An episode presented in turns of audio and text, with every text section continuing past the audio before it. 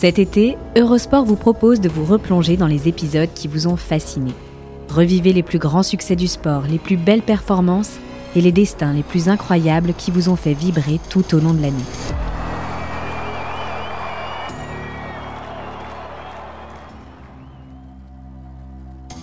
Durant 15 ans, nichés au creux de l'âge d'or du tennis, Chris Evert et Martina Navratilova ont joué 80 matchs l'une contre l'autre. C'est deux fois plus que Federer Nadal, dans une opposition de style encore plus marquée. Mais Evert Navratilova, c'est avant tout l'histoire de deux femmes au destin hors du commun, réunies malgré leurs différences pour révolutionner leur sport.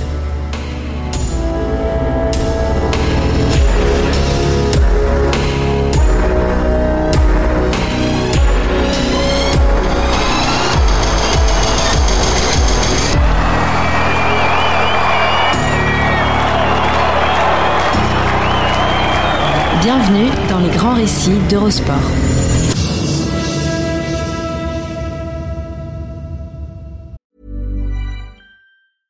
When it comes to your finances, you think you've done it all. You've saved, you've researched, and you've invested all that you can. Now it's time to take those investments to the next level by using the brand behind every great investor, Yahoo Finance. As America's number one finance destination, Yahoo Finance has everything you need, whether you're a seasoned trader or just dipping your toes into the market. Join the millions of investors who trust Yahoo Finance to guide them on their financial journey. For comprehensive financial news and analysis, visit yahoofinance.com, the number one financial destination, yahoofinance.com.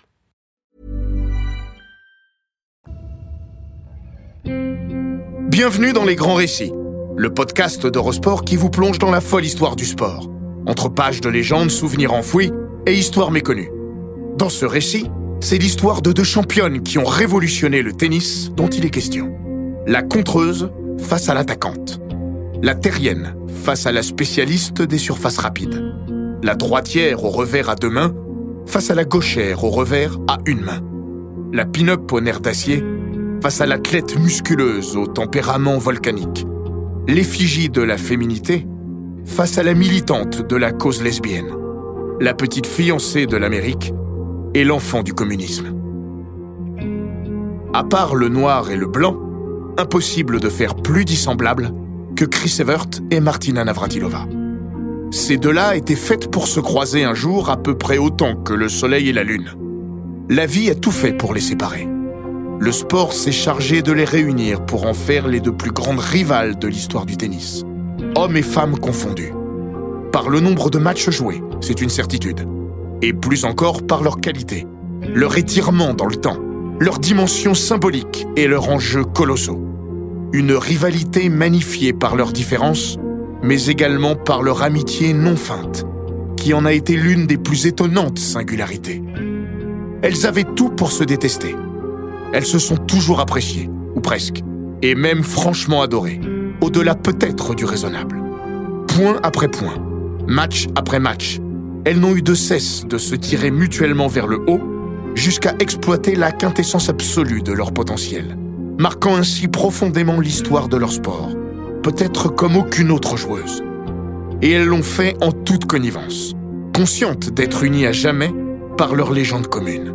Evert, lors d'un entretien accordé à Tennis Magazine en 1985, a déclaré Gagner un grand chelem sans battre Martina, a un coup fade. Navratilova avait renchéri Le jour où Chris partira, je la suivrai. Finalement, lorsque Evert est parti en 1989, Martina a continué quelques années de plus. Le temps de gagner encore un grand chelem, Wimbledon en 1990, et de la rejoindre ainsi au nombre de titres majeurs remportés, 18. Mais elle n'a plus jamais vraiment été la même. Navratilova sans Evert, Evert sans Navratilova, c'est un peu comme un jour sans pain ça a moins de sens. Et surtout, moins de sel. Chacune d'elles est constituante de ce qu'est l'autre.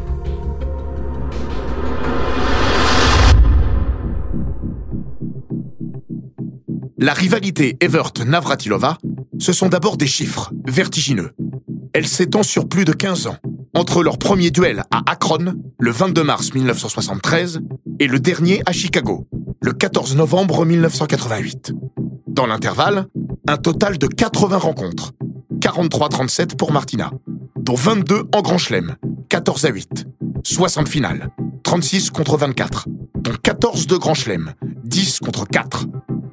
Des chiffres qui auraient pu être plus impressionnants encore si elle n'avait pas été privée pendant quelques années de Roland Garros, en raison de leur participation aux intervilles américains, et si elle s'était rendue plus souvent en Australie. Mais c'est surtout conjointement que les deux joueuses ont exercé une hégémonie inédite, en tout cas par sa longévité, sur le circuit féminin. À partir de l'instauration du classement WTA en novembre 1975 jusqu'à août 1987, elles se sont partagées la première place mondiale pendant quasiment 12 ans. Une diarchie seulement interrompue durant 21 semaines par Tracy Austin en 1980 et deux en 1976 par Yvonne Goulagong. Et encore, le règne très éphémère de cette dernière a été proclamé a posteriori, 30 ans plus tard, après la reconnaissance par la WTA d'une erreur dans les calculs. Ces derniers avaient beau être un peu nébuleux à l'époque, nul n'aurait su contester la domination outrancière du duo infernal. Un tandem qui, au total, a cumulé 592 semaines sur le trône, 332 pour Navratilova, 260 pour Evert, et collecté 334 titres en simple, 167 contre 157. Dont, on l'a dit, 36 du Grand Chelem, et 19 sur 20 entre l'Open d'Australie 1981 et l'US Open 1986. L'apogée de leur domination, surtout celle de Navratilova. Ce fut pourtant au sortir d'une période où beaucoup pensaient qu'elles allaient se faire chasser par les jeunes. Les Tracy Austin, Anna Mandikova, voire Andrea Jaeger. Mais non. L'une après l'autre, les suppléantes annoncées ont fini par plier sous le poids de leur charisme effrayant perturbées par des problèmes physiques, des soucis personnels ou tout simplement découragées par l'adversité ou ravagées par la pression. Elles ont dû se contenter de miettes quand les deux stars étaient diminuées ou absentes, comme ce Roland Garros 1978, remporté par Virginia Rosici, qui n'a jamais battu ni Evert, 23 défaites, ni Navratilova, 12 défaites. Désormais agente de Simona Alep, la Roumaine témoigne Elles étaient des championnes extraordinaires, animées par un désir énorme de marquer l'histoire. Elles étaient plus fortes tennistiquement, bien sûr, mais aussi psychologiquement. J'ai eu quelques occasions de les battre. À chaque fois, j'ai faibli sur la fin. Face à elles, c'était plus compliqué de conclure. Le Navratil Evert, lui, n'a jamais déraillé. Parce qu'il était sûr de sa force. Et parce qu'il a toujours su se réinventer. Jusqu'à ce que l'usure du temps ne finisse par se faire sentir. Enfin.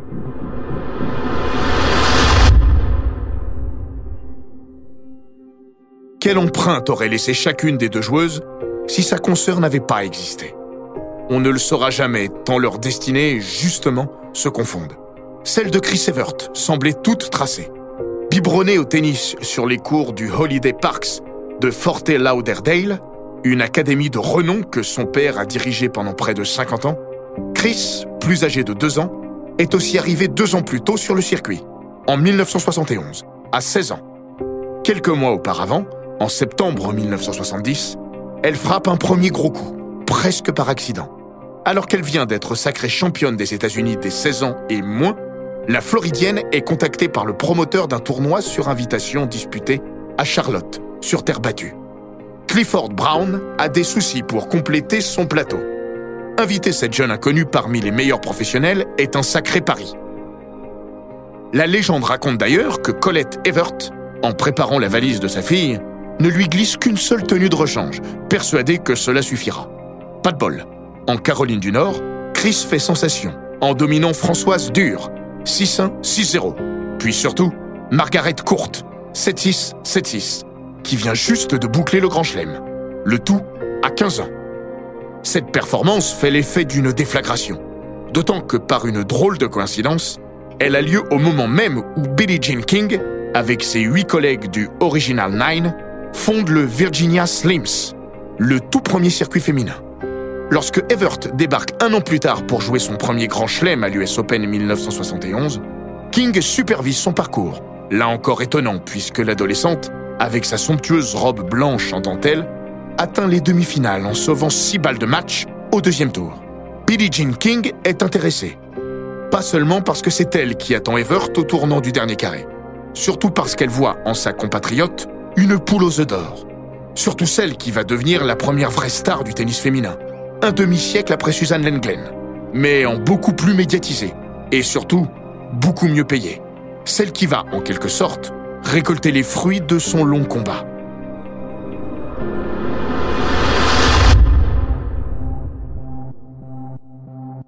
Au même moment, Martina Navratilova n'est encore rien du tout. Elle n'a que très peu l'autorisation de franchir le rideau de fer et se contente de peaufiner les contours de son talent naissant sur les cours du club de Revnis, dans la banlieue de Prague, où joue occasionnellement sa mère et aussi son beau-père qui lui a donné son nom de famille après que son père biologique ait disparu dans la nature et fini par se suicider quelques années plus tard. L'inverse n'est évidemment pas vrai, mais Martina connaît déjà Chris. Sa future rivale, dont l'image de poupée de cire commence à faire le tour du monde, figure en poster sur les murs de son club.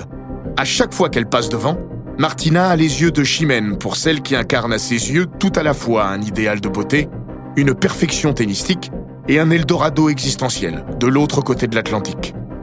Cet océan, elle le traverse pour la première fois en février 1973.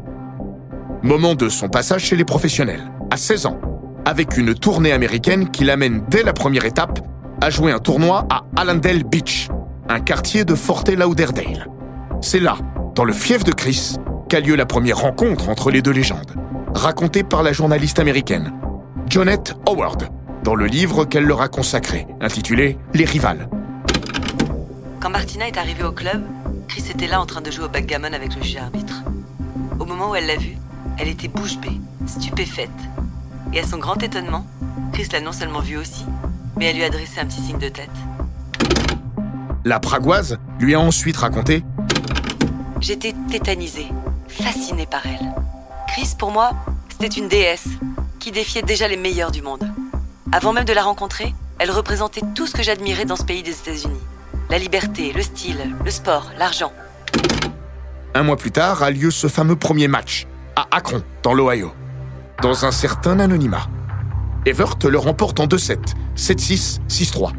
Un score honorable pour Navratilova, mais qui reflète la nette domination de l'aîné au début de leur rivalité.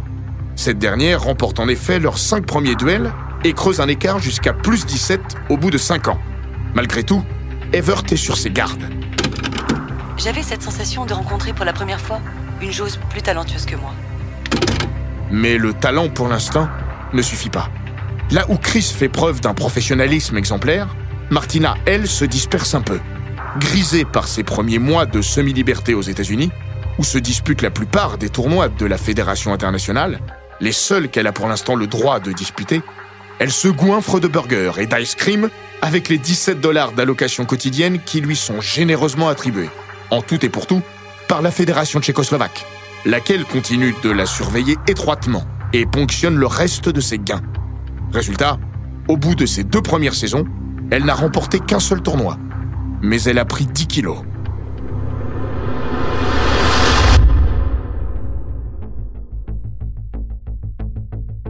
De l'extérieur, Evert et Navratilova ont un fonctionnement opposé. Sur le cours, c'est encore plus flagrant. Evert et ses tenues affriolantes, ses coiffures impeccables, ses ongles vernis et ce comportement mutique seulement troublé, dans ses moments d'agacement, par un soupir d'exaspération accompagné d'un regard de feu. Navratilova et son apparence plus débraillée, ses cheveux en pétard, son tempérament agité et son émotivité à fleur de peau. Leur jeu, en revanche, s'emboîte parfaitement. Chacun de leurs points forts magnifie celui de l'autre. Chacun de leurs points faibles est exploité par l'autre. Chacune est rentrée dans le cerveau de l'autre. En réalité, elles ont davantage de points communs qu'on veut bien le croire. Surtout, elles se vouent très vite une forme d'admiration mutuelle. Parce que chacune semble posséder ce qui manque à l'autre. Chris incarne tout ce que Martina voudrait être. De son côté, Martina a cette pulsion de vie et cet esprit rebelle auquel Chris, elle aussi marquée de près par ses parents, aspire également. Martina, tellement seule à ses débuts qu'elle en vient à enlacer un pylône lumineux sur le cours, juste après avoir conquis son premier titre à Orlando 1974, s'appuie sur Chris pour étendre son cercle d'amis. Chris, elle, s'appuie sur Martina pour sortir de sa réserve naturelle. Rapidement, les deux jeunes femmes deviennent donc copines et même partenaires de double. elle ne se rencontre quasiment plus qu'en finale et se retrouve souvent seule à seule dans les vestiaires. Cela les rapproche, à une époque où l'on ne voyage pas encore avec une armée de gens, où les portables n'existent pas, et où il faut donc bien sociabiliser pour s'occuper. Alors, Chris et Martina mangent, s'entraînent et rigolent ensemble.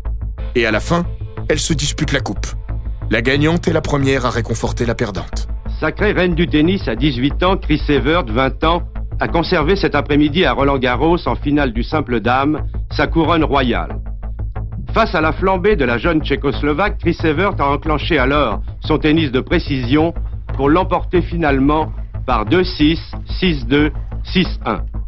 12 000 personnes ont alors applaudi dans un même élan la princesse et sa demoiselle d'honneur.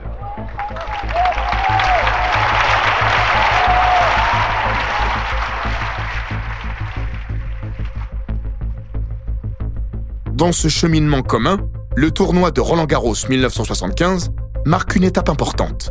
Non seulement elle s'y affronte pour la première fois en finale de Grand Chelem, victoire de Chris en trois manches, mais elle s'y impose aussi en double. Pendant toute la quinzaine, elles sont inséparables. Martina, de plus en plus frondeuse, a déserté l'hôtel officiel de sa fédération pour prendre ses quartiers dans le même que Chris, au PLM Saint-Jacques. C'est au bar de cet hôtel haut de gamme du 14e arrondissement que le journaliste Alain Deflacieux effectue une rare interview commune des deux joueuses. Pour le compte du magazine Tennis de France. Ce jour-là, il comprend à quel point la relation unissant les deux championnes va bien au-delà du sport. La veille, elles avaient fait un room service dans la chambre de Chris en commandant les meilleures bouteilles de vin et le plus grand assortiment possible de fromage. Elles riaient de bon cœur en me racontant tout ça. Leur amitié, ou plus exactement leur complicité, crevait les yeux.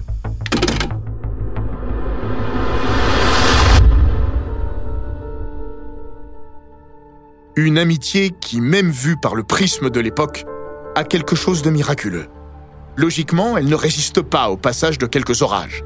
Le premier survient en 1976, quand Chris décide, avant l'US Open, de mettre un terme à leur partenariat en double, alors qu'elles viennent pourtant de remporter à Wimbledon leur deuxième grand chelem. Elle a compris que Martina, qui l'a battue pour la première fois la saison précédente à Washington, serait définitivement sa plus grande rivale. Elle trouve qu'en jouant ainsi toujours ensemble, elle commence à lui dévoiler un peu trop son jeu. Martina a du mal à encaisser la nouvelle. Elle voit encore en Chris l'ami plus que la rivale.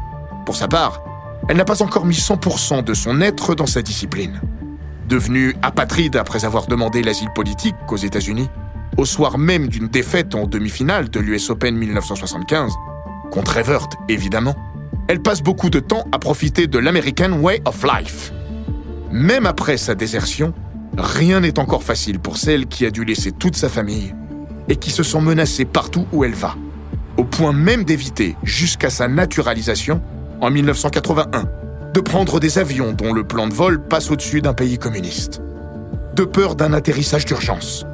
Mais au moins est-elle libre de tout désormais, et notamment de profiter pleinement de ses prize money, de plus en plus conséquents, au fil du développement exponentiel du tennis féminin, qui s'effectue parallèlement à la progression des deux icônes montantes. Il crève les yeux que l'ex-tchécoslovaque a fait le bon choix. Son comportement est celui d'une enfant lâchée dans un magasin de jouets. Certes, elle a tendance à claquer son argent dans des dépenses futiles, bling bling même. Mais elle se sent comme un poisson dans l'eau dans son nouvel environnement, là où d'autres joueuses de l'Est, comme son ancienne compatriote, Anna Mandlikova, ont du mal à jouir de leur liberté dès lors qu'elles ont l'occasion de passer de l'autre côté du rideau, comme conditionnées par un certain enfermement.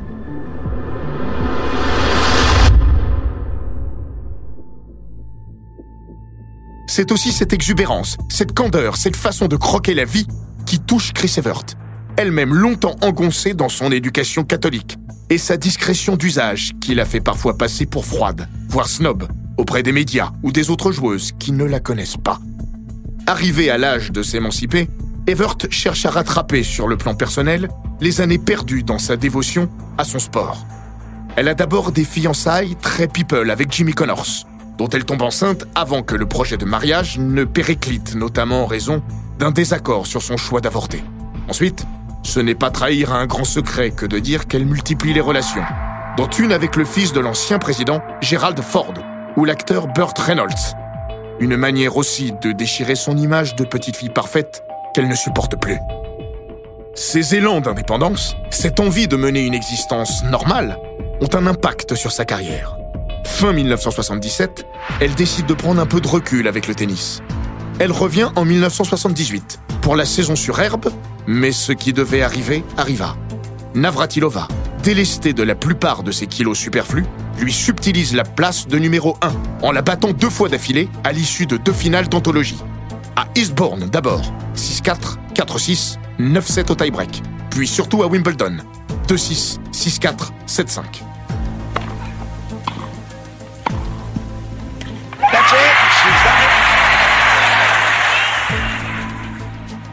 Pour Martina, cette finale de Wimbledon 1978 est le plus important de tous ses matchs contre son aîné.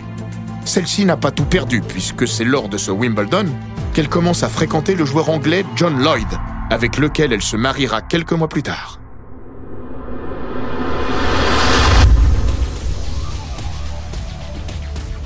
L'année 1978 marque donc un premier tournant dans la saga. Entre début 1978 et fin 1981, la courbe de leur match s'équilibre. Les deux joueuses s'affrontent 21 fois. Martina gagne 12 fois, dont les deux matchs qui comptent le plus.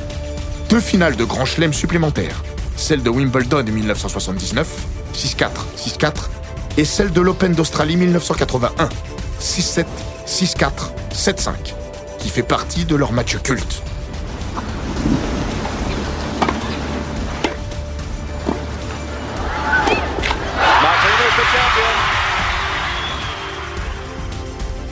Quelques mois plus tôt, lors de cette même année 1981, a eu lieu un autre match beaucoup moins serré mais tout aussi important. La finale d'Amelia Island, remportée par Evert, 6-0, 6-0. Étrange pour le moins. En réalité, il y a une explication. La veille, Martina a passé la nuit avec la basketteuse Nancy Lieberman, la star des Dallas Diamonds. Elle s'est couchée à 6 h du matin pour une finale programmée à midi. Clairement, ce rencard impromptu lui a coûté la victoire. Mais il va aussi changer sa vie.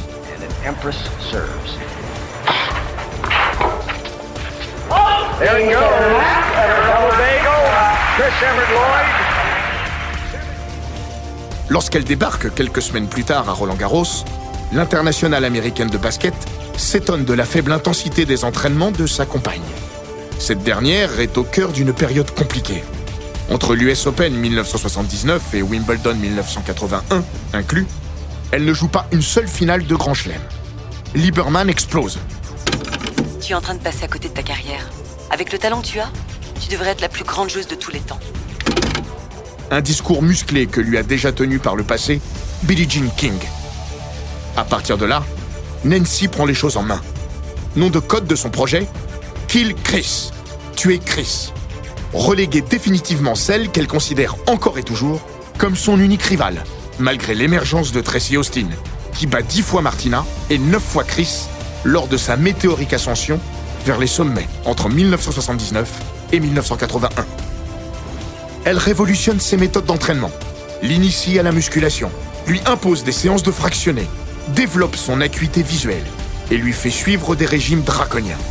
En quelques mois, le corps de Martina se transforme. La jeune brunette rondouillarde fait place à une athlète ultra affûtée, aux cheveux éclaircis. La mutation est incroyable. Mentalement aussi, Navratilova se sent plus forte à partir du moment où elle obtient enfin la nationalité américaine et fait son coming out durant l'été 1981. Enfin, tactiquement, elle franchit un cap quand elle s'arroge les services de coach lors de l'US Open 1981 de la joueuse transsexuelle Renée Richards, qui lui fait travailler son jeu de fond de cours et son service. Les résultats ne se font pas attendre. Martina aligne trois victoires d'affilée en Grand Chelem, entre l'Open d'Australie 1981, alors joué en fin d'année, et Wimbledon 1982, toujours contre Evert, remportant entre-temps son premier Roland Garros. Samedi 6 juin 1982, balle de match et victoire de Navratilova sur Jaeger 7-6, 6-1. La mue est aussi technologique, puisque c'est lors de cette année 1982 que Navratilova passe à une raquette en graphite, alors qu'Evert mettra deux ans de plus à lâcher sa raquette en bois. Évidemment, tout cela fait jaser. l'homosexualité de Martina a déjà tendance à heurter l'Amérique puritaine des années Reagan. La voilà en plus qui s'affuble de biceps saillants et d'un entourage sulfureux. Car outre sa coach transsexuelle, sa compagne autoritaire, son ordinateur et ses chiens, Navratilova se met aussi à consulter une batterie de spécialistes, parfois aux frontières du charlatanisme. Elle est la première à s'entourer d'un staff aussi fourni, qui, à vrai dire, a parfois des airs d'armée du salut. Au point que René Richards finit par avoir cette réflexion magnifique d'autodérision. Mais comment se fait-il que je sois la personne la plus normale de ce groupe?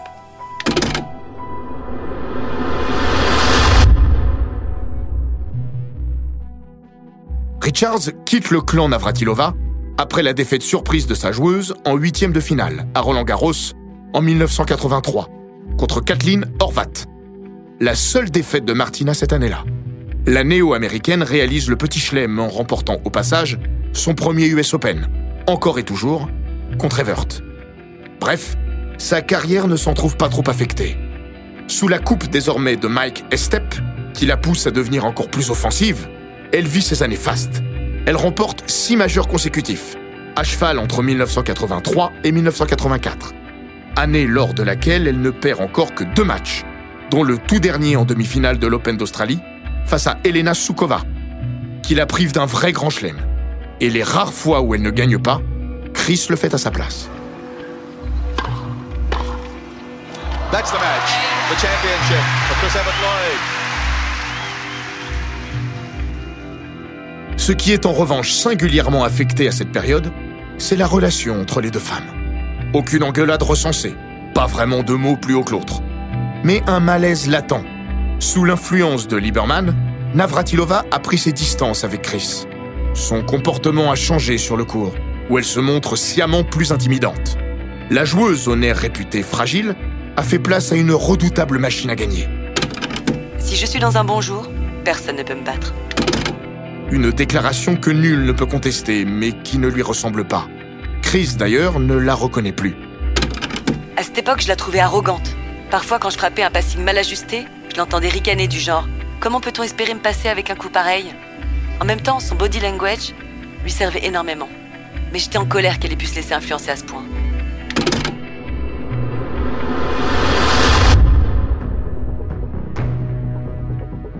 Après la finale de l'Open d'Australie 1982, qu'elle remporte 6-3, 2-6, 6-3, Evert entame une série noire de 13 défaites consécutives contre Navratilova, dont la plus sèche défaite de sa carrière sur terre battue, en finale d'Amelia Island 1984, 6-2, 6-0. Sa surface reine, la seule sur laquelle elle a toujours eu, à peu près, la main.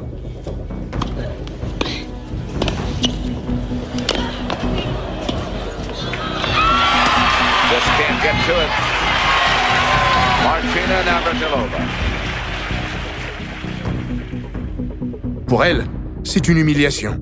Son immense mérite à ce moment-là est de ne pas baisser les bras. Avec son coach, Denise Ralston, elle se met à son tour à durcir ses entraînements et prend la direction de la salle de gym pour soulever des haltères. Un acte inconcevable pour elle quelques années en arrière. Lors de cette année 1984, Navratilova bat Evert trois fois d'affilée en finale de Grand Chelem. À Roland Garros, Wimbledon et l'US Open. Mais l'on voit qu'au fil des matchs, l'écart s'est à nouveau resserré. Après ce nouvel opus de légende à New York, qui marque le moment où la gauchère prend l'avantage dans les face-à-face, 31 à 30, les deux joueuses sont dévastées. Evert parce qu'elle a perdu, bien sûr. Navratilova parce qu'elle a senti le public américain outrageusement contre elle. Elle pensait l'avoir conquis pourtant. Mais ces années de dictature ont dégradé son image. Désormais celle d'une joueuse bionique et sans pitié, contrastant évidemment avec l'élégance soyeuse de sa rivale. Et ne parlons pas des soupçons de dopage. Navratilova a beau dire, beau faire, beau gagner, elle n'a pas la même cote qu'Evert. Peut-être l'athlète américaine la plus populaire du XXe siècle.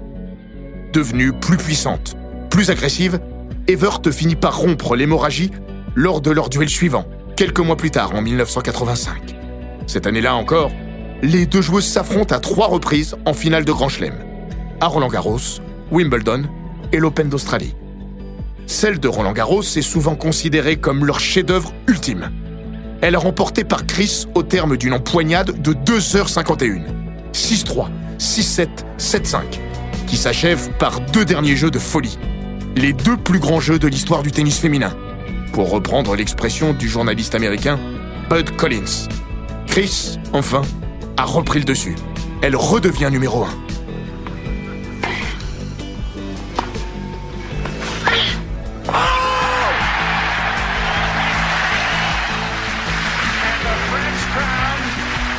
familiar champion, a record six time.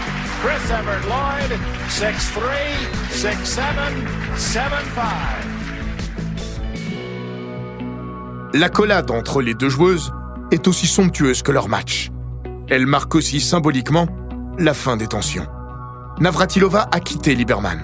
Sans ôter les mérites de cette dernière, elle a compris que son amitié avec Chrissy, face à laquelle elle prendra sa revanche à Londres, puis à Melbourne, est plus précieuse que n'importe quel titre. Le comble est que Lieberman proposera ensuite ses services à Chris. Elle se fera poliment et conduire.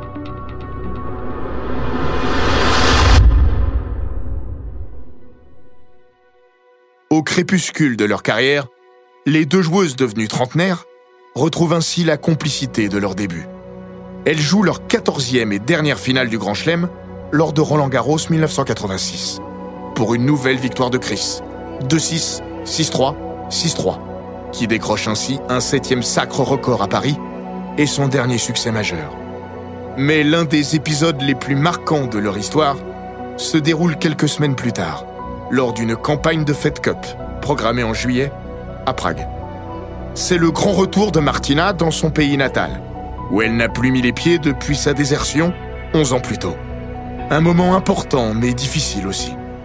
Alors, malgré un genou douloureux, Chris se rend disponible pour l'équipe, essentiellement à dessein d'accompagner et soutenir Martina dans son pèlerinage.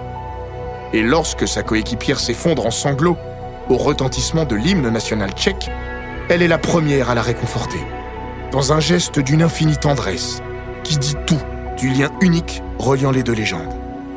L'heure de la retraite n'a pas encore sonné, mais désormais, il n'y a plus que de la bienveillance et du respect entre les deux. Six mois plus tard, à l'initiative de sa nouvelle compagne, Judy Nelson, Martina invite Chris, pour sa part fraîchement séparée de John Lloyd, à passer les vacances de fin d'année avec elle, à Aspen. Là-bas, Chris rencontre le champion de ski, Andy Mill, qui deviendra le père de ses trois garçons. Question tennis, les deux joueuses s'affrontent dix fois de plus entre 86 et 87, dont quatre en demi-finale de Grand Chelem. Roland Garros et Wimbledon 87, victoire de Navratilova, Open d'Australie et Wimbledon 88, victoire d'Evert, puis de Navratilova. Mais leurs duels, alors que Steffi Graf a pris le pouvoir sur le tennis mondial, n'ont plus tout à fait la même férocité. Il n'est pas rare de les voir rire ensemble ou s'adresser quelques clins d'œil après un joli coup, comme si tout cela désormais n'avait plus beaucoup d'importance. Les deux joueuses ont bien gagné le droit de profiter du temps qu'il leur reste, tout en savourant l'héritage laissé à leur sport. Celui-ci est immense. Au-delà des chiffres évoqués, Evert et Navratilova ont purement transfiguré le tennis féminin. L'une, en le faisant rentrer dans le star system et en dessinant les contours du jeu moderne. L'autre, en le faisant basculer dans une autre dimension et en révolutionnant les méthodes d'entraînement.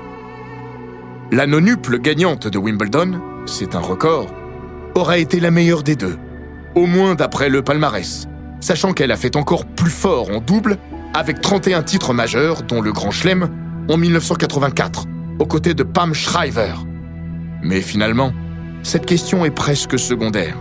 Evert, Navratilova. Navratilova, Evert. Impossible d'en mettre une devant l'autre. Impossible de les dissocier. Après la retraite d'Evert, Navratilova avait prophétisé Nous avons vécu tellement de moments forts, sur et en dehors d'un cours, que jamais de ma vie, je n'aurai une plus grande proximité avec aucun autre être humain sur cette terre. Plus de 30 ans après, sûr qu'elle le pense toujours.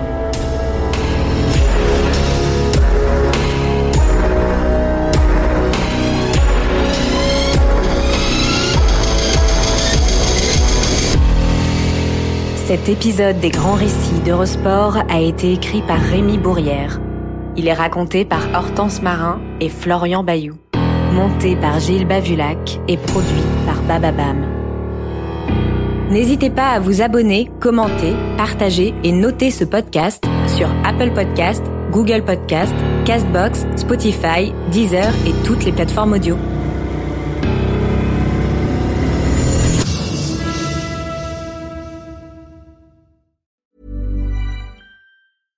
When it comes to your finances, you think you've done it all. You've saved, you've researched, and you've invested all that you can. Now it's time to take those investments to the next level by using the brand behind every great investor, Yahoo Finance. As America's number one finance destination, Yahoo Finance has everything you need, whether you're a seasoned trader or just dipping your toes into the market. Join the millions of investors who trust Yahoo Finance to guide them on their financial journey. For comprehensive financial news and analysis, visit yahoofinance.com, the number one financial destination, yahoofinance.com.